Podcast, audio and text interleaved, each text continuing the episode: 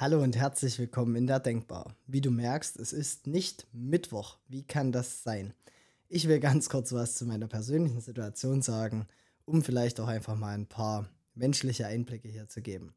Und zwar hatte ich einfach sehr, sehr viel um die Ohren die letzten Wochen und natürlich wollte ich gleichzeitig dieses von mir lang ersehnte Projekt des eigenen Podcasts trotzdem umsetzen.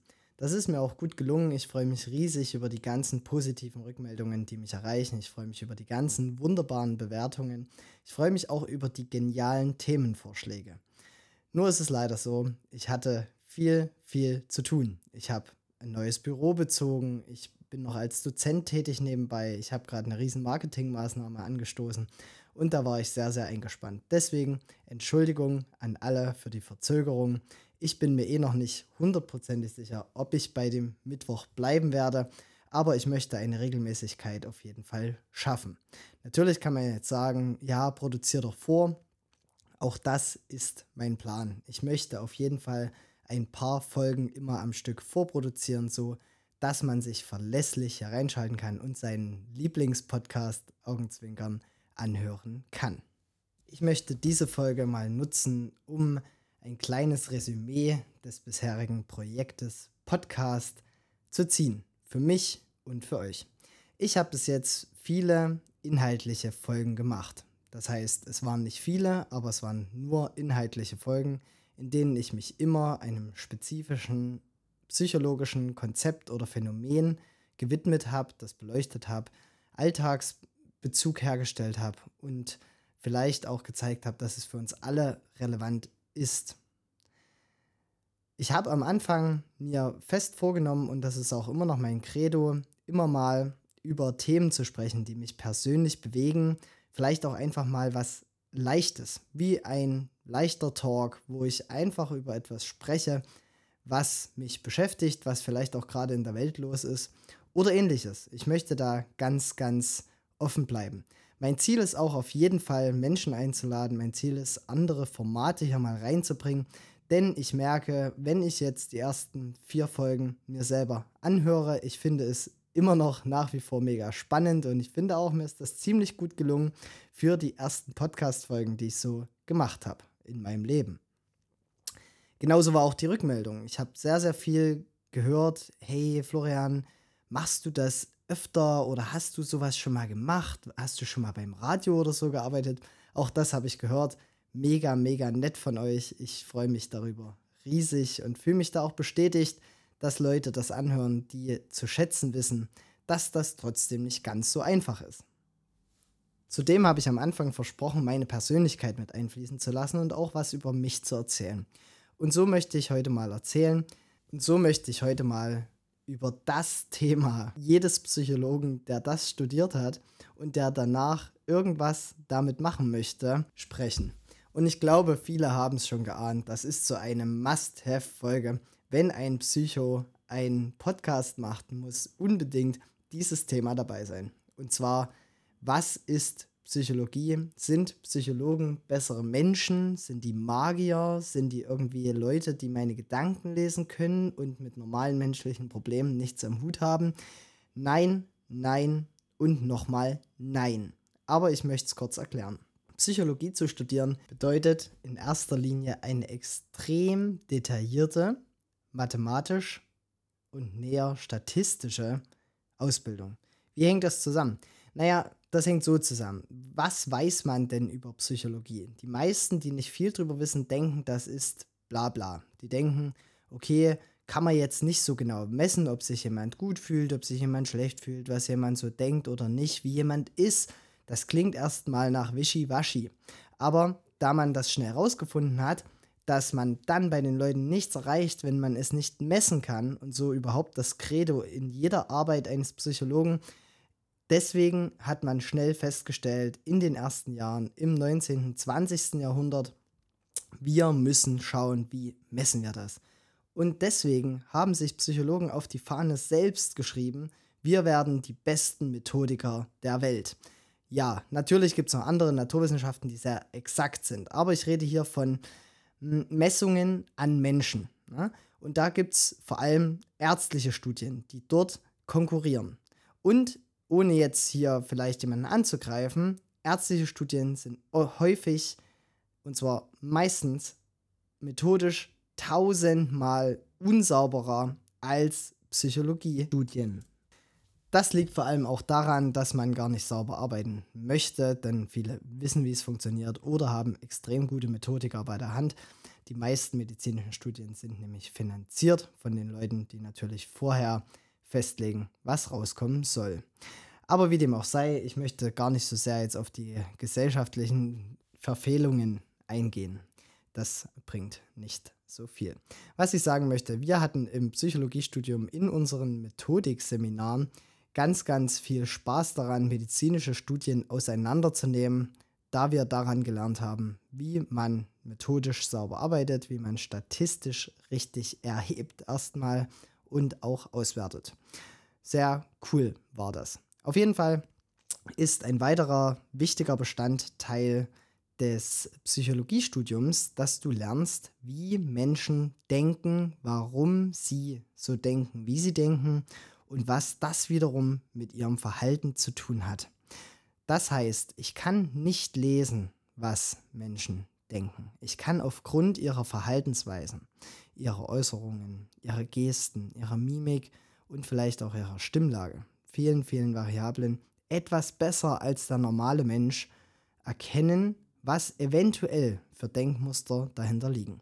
Aber ohne irgendwelche Messungen, ohne konkrete Instrumente anzuwenden, kann ich dir nicht viel mehr sagen, als du mit deiner Menschenkenntnis, die du dir vielleicht über Jahre aufgebaut hast, eh schon denken kannst. Natürlich kann ich genau die Instrumente wählen, die sehr, sehr niedrigschwellig und einfach sind, um genau zu sagen und wissenschaftlich fundiert zu sagen. Und das ist der springende Punkt, was die Denkmuster sind und wie wir diese verändern können und letztendlich auch ein langfristiges, besseres Leben und Zusammenleben erreichen können.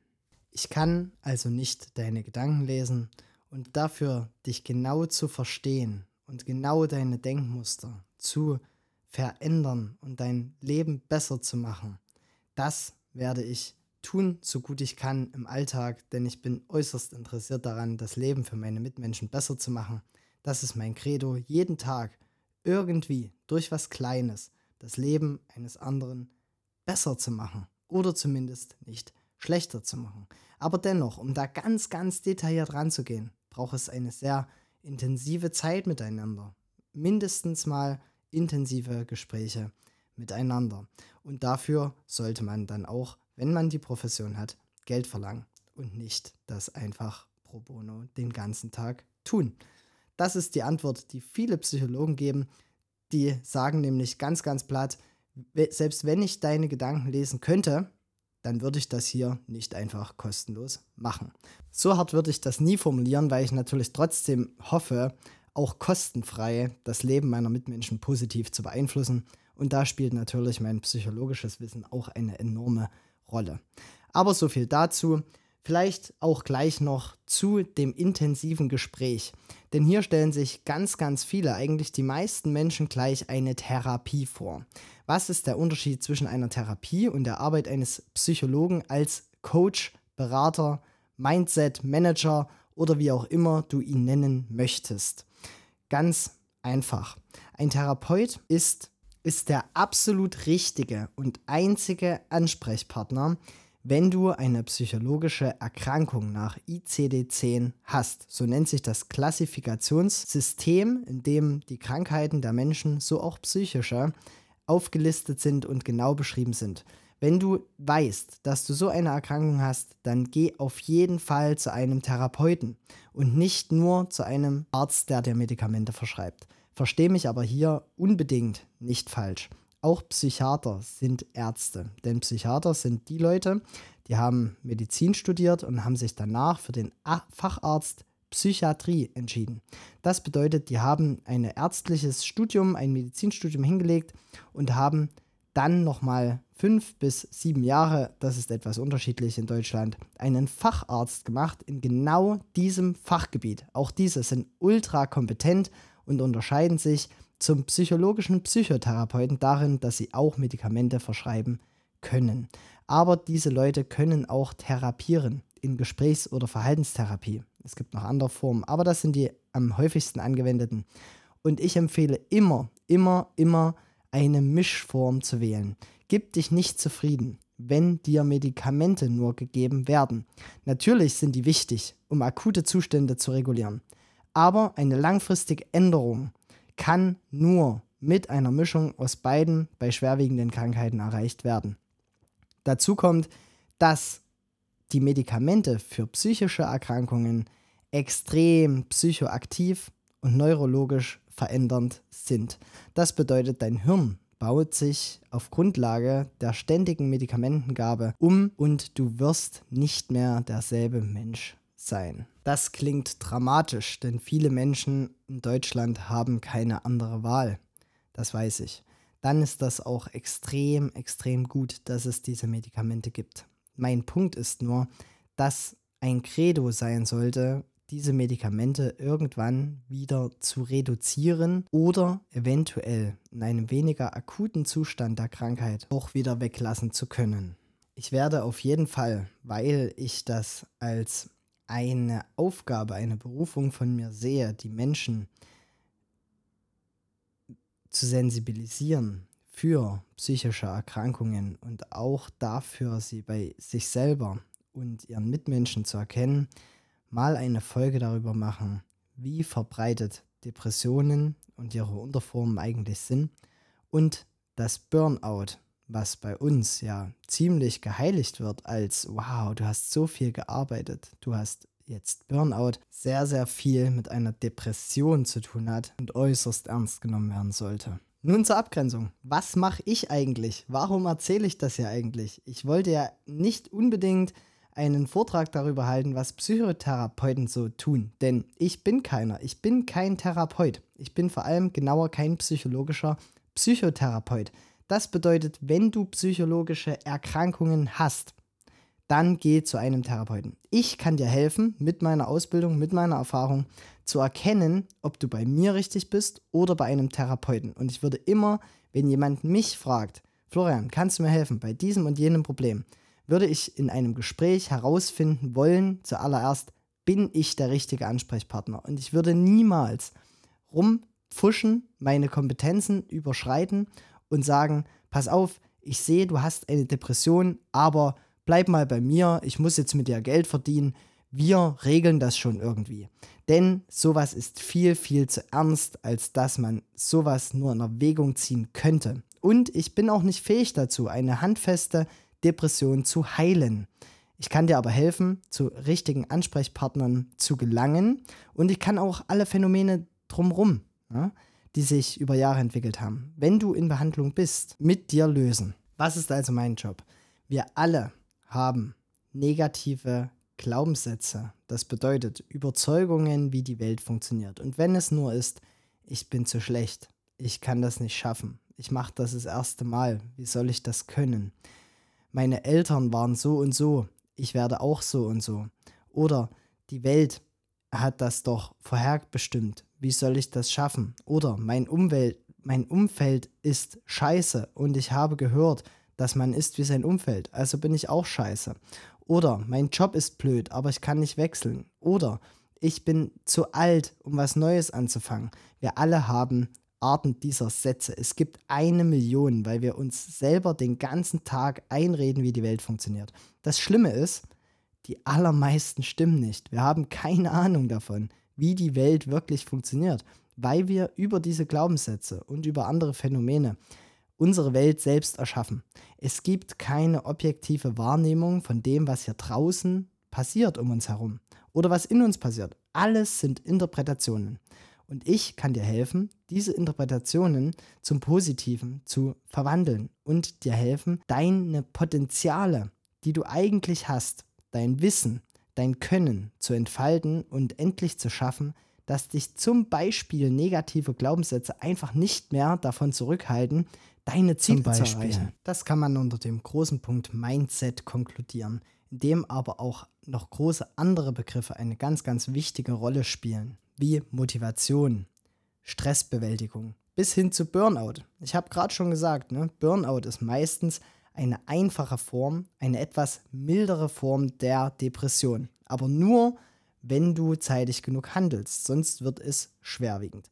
Auf jeden Fall kann ich dir helfen, mit Stress so sauber umzugehen, dass du ein entspanntes und doch aktiviertes, aktives Leben führen kannst. Es gibt aber auch noch andere ganz, ganz wichtige, brisante Themen, die viele Menschen umtreiben. Zum Beispiel, wie du deine Motivationslöcher und Probleme überwindest, wie du Schritt für Schritt Ziele wirklich in Handlungen übersetzt und dich selbst zu einem High Performer, wie man das so schön nennt, einfach zu Höchstleistungen manipulierst. Anders kann man es nicht sagen. Auch Kommunikation spielt eine riesige Rolle. Wir alle sind soziale Wesen. Der Mensch war nie dafür gemacht, allein in einem Homeoffice zu sitzen den ganzen Tag. Am besten noch ganz ohne Meetings. Wir sind eigentlich von unserer Gruppe, von unserer Familie, mindestens aber auch von unseren Peers extrem abhängig. Heute leider nur noch emotional nicht mehr, wenn es um Ressourcen geht. Denn wir alle sind Einzelkämpfer, wir alle verdienen unser eigenes Geld und wenn es darauf ankommt, kann jeder selber in den Supermarkt gehen und sich seine Brötchen holen, die das Überleben letztendlich sichern. Irgendwo tief in uns drin sind wir aber immer noch diese sozialen Wesen, die in Stämmen zusammengelebt haben und zusammen auf Jagd waren. Denn unser Stammhirn, was diese Leute besonders regiert hat, hat sich seitdem kaum weiterentwickelt. Nur unser planvolles Handeln und komplexeres Denken kam da hinzu, aber selten denken Leute wirklich drüber nach, ob sie jemanden mögen oder nicht. Das passiert ziemlich automatisch. Wir sind immer noch irgendwo Urmenschen. In jeder Interaktion mit anderen Menschen brauchst du Top-Kommunikationsskills. Das bedeutet zielgerichtete Kommunikation, auch Manipulation. Denn Manipulation ist nichts anderes als zielgerichtet zu kommunizieren mit einer Absicht, irgendwas zu erreichen. Ganz, ganz normal. Manipulation ist nichts Schlimmes. Immer wenn wir kommunizieren mit irgendeinem Menschen, versuchen wir, unsere Ziele zu erreichen. Und wenn es die Abstimmung mit dem Partner ist, was am Wochenende zu tun ist oder nicht, welche Prioritäten gesetzt werden, ich habe meine Meinung und ich möchte natürlich meinen Partner dahingehend beeinflussen, dass er das so ähnlich sieht wie ich und dass wir dort vielleicht wenigstens einen Kompromiss in der Mitte finden und nicht jeder seine Sache durchzieht. Das bedeutet, wir versuchen immer zu manipulieren und das ist ganz normal. Auch dafür stehe ich und das möchte ich euch auch in einer extra Folge mal aufzeigen, denn ich habe schon ganz oben auf meiner Liste von Priorität Manipulation und die wichtigsten Maßnahmen, die einfach jeder kennen sollte um zielgerichteter und effektiver zu kommunizieren. Das ist eines meiner Lieblingsthemen, Kommunikation. Puh, jetzt habe ich wieder ganz schön viel erzählt, was ich mache, was ich nicht mache, was mich begeistert. Ich glaube, man hört, dass mich das Thema Psychologie einfach an sich sehr, sehr begeistert. Vor allem, weil es so vielfältig ist. Ich möchte noch mal ganz kurz die Struktur erklären, die ich mir hierbei gedacht habe. Ich wollte dir zeigen, wann solltest du zu einem Therapeuten gehen, einem psychologischen Psychotherapeuten oder einem Psychiater oder wann kannst du durchaus mit einem Mindset-Coach, mit einem psychologischen Coach oder einfach mit einem normalen Psychologen arbeiten. Und zwar ist das immer dann der Fall, wenn du keine psychische schwerwiegende Erkrankung hast, die zum Beispiel von deinem Hausarzt vermutet wird oder schon festgestellt wurde, dann geh zu einem psychologischen Coach wie mir. Ich kann dir helfen, Denkblockaden zu überwinden, Stress zu bewältigen, Burnout vorzubeugen und zu therapieren. Ich kann dir helfen, stressfrei zu leben, optimal zu kommunizieren, Mindset-Probleme zu überwinden, Ziele zu erreichen und aber auch deine Glaubenssätze zu verändern. Ein kleines Thema habe ich noch gar nicht genannt, was aber äußerst wichtig ist.